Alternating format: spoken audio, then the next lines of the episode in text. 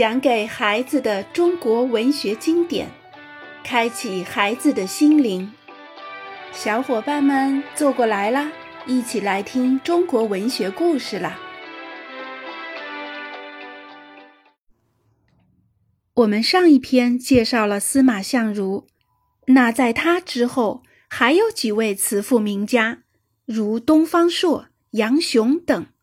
今天我们就一起来了解一下。冷嘲热讽的东方朔。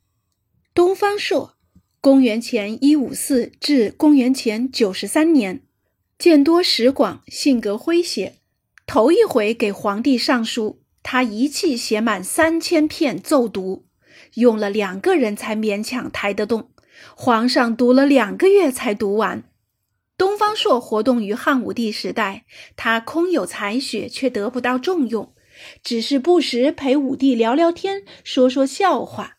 他很会看脸色，有时趁皇上高兴，也提一些劝谏意见。可武帝始终把他看作供人取乐的戏子弄臣，并不认真对待。东方朔内心痛苦，就常常借酒装疯，做出些古怪举动，还声称隐士何必到深山里隐居？我就是这宫殿里的隐士。文如其人，东方朔的文章也跟他的为人一样，语言诙谐，又隐含着讥刺。《达客难》就是这么一篇文章。开篇先假托有位客人向东方朔发难说：“人家苏秦、张仪当上了卿相，您老先生天天读圣贤书，嘴唇磨破了，牙齿也脱落了，怎么几十年的功夫才混个侍郎呀？”东方朔回答：“彼一时也，此一时也。苏秦、张仪的时代，天下大乱，英雄不难找到用武之地。现在天下平均，合为一家，用不着闲人了。有才的、没才的，都不是一个样吗？用谁谁就是老虎，不用谁谁就是老鼠。苏秦、张仪活到今天。”没准顶多当个管档案的小吏，还赶不上我呢。接下去，东方朔又冷一阵热一阵的为自己的地位处境做辩解，既是抒发不满，又在自我解嘲。这种解嘲之作对后世很有影响。杨雄有一篇解嘲，就是模仿《达克南》写成的。跳楼杨雄才自高。杨雄，公元前五十八至十八年，也是位词赋家，又是位大学者。他有个口吃的毛病，不善言谈，终日闭门深思。可写起文章来，却下笔千言，十分流畅。在词赋方面，他最佩服司马相如。他的《甘泉赋》《羽猎赋》二赋就是模仿《子虚赋》《上林赋》写成的。《甘泉赋》用两大篇幅铺陈描绘汉成帝甘泉宫的壮丽辉煌。甘泉宫本是秦代离宫，汉武帝又在此基础上增建了许多宫殿，穷极奢华。成帝继续在这里享受奢靡的生活。杨雄打算有所劝谏，话又不知从何说起，只好在《甘泉赋》中夸张宫殿的峥嵘华美，甚至比于天上的宫阙，以此警戒成帝。然而效果并不明显，让人读了倒像是为帝王的奢侈生活点赞加油。《羽猎赋》描摹帝王田猎的场面，也有这个倾向。不过，杨雄的文笔确实了得，他的文学才能在西汉末年可谓首屈一指，人们把他跟司马相如并论，合称“杨马”。杨雄的解嘲模仿东方朔的《答客难》，也采用一问一答的形式，可内容上却透露了西汉末年的社会现实，因此自有一番意义在。他在赋中说。世上庸夫充斥，有才能的得不到重用；县令不请示，郡守不吟诗，知识分子得不到尊重。又说为己者尊威，自卫者身权。意思是爬到权力顶峰的人随时有灭族的危险，人们还是洁身自好、保全身家性命为妙。西汉末年，王莽篡夺帝位，改立新朝，多年未得升迁的杨雄写了文章歌颂王莽，因而留下污点。后来他又被牵连到政治事件中，因心中害怕，从高阁跳下，所幸未死。以后，他闭门读书，钻研学问，模仿《论语》做法言，又仿《周易》做太玄，用来表述自己对社会、政治、哲学的看法。他还写了一部方言，那差不多是最早的语言学专著了。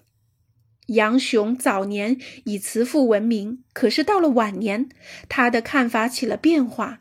说慈父是雕虫小技，是小孩捣鼓的玩意儿，壮夫不为，劝百而讽一的评语也是他下的。此外，杨雄的散文写的也很漂亮，唐代大文豪韩愈就很佩服他呢。东汉文学家班固、张衡、王充，杨雄要算西汉最后一位大文学家了。那么接下来，东汉文坛又如何呢？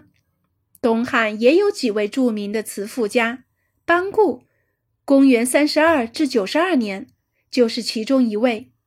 他又是有名的史学家，撰有《史籍》《汉书》。这里说说他的两都赋。西汉建都长安，到了东汉，首都改在洛阳。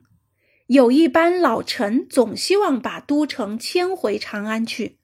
班固却不这么看，他写了两都赋来表达自己的看法。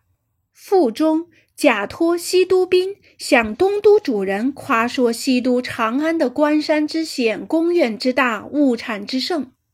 东都主人批评他在秦地住久了，眼光狭小，不知大汉开国奠基的根本。班固的两都赋开创了汉赋谱写大都会的先例。后来，张衡写二京赋，左思写三都赋，全都受他启发。我们再来认识一下张衡。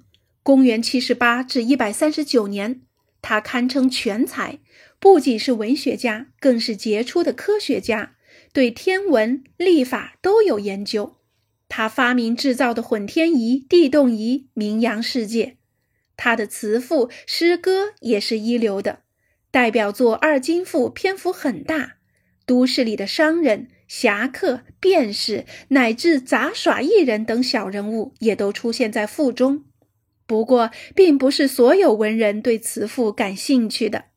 东汉有个叫王充，约公元二十七至九十七年，他就批评当时词赋文学华而不实，伪而不真。王充是位很有独立思想的学者。他年轻时家里穷，便到书肆里站着看书，读一遍便都记住了。他家里到处放着刀笔，以便随时把自己的思想记录下来。他主张写文章时要有实在的内容，文字要通俗易晓，反对模拟，提倡创新。这些都说中了当时文坛的病根儿。王充的《论衡》是著名的哲学著作。里面的观点论述精辟，例如，他认为世上根本没有鬼，人活着是因为有精气血脉，人死了血脉枯竭，精气灭散，形体腐朽成灰，鬼又从何而来呢？这跟火的道理是一样的，火灭了，哪里还会有光呢？他还在《定鬼》一篇中解释说，之所以有人见到鬼。多半是因为身体患病、精神恍惚、疑心生暗鬼的缘故。在今天看来，这些说法没啥了不起。可是，在那个普遍迷信鬼神的时代，王充的思想如同一道闪电，照亮了夜空。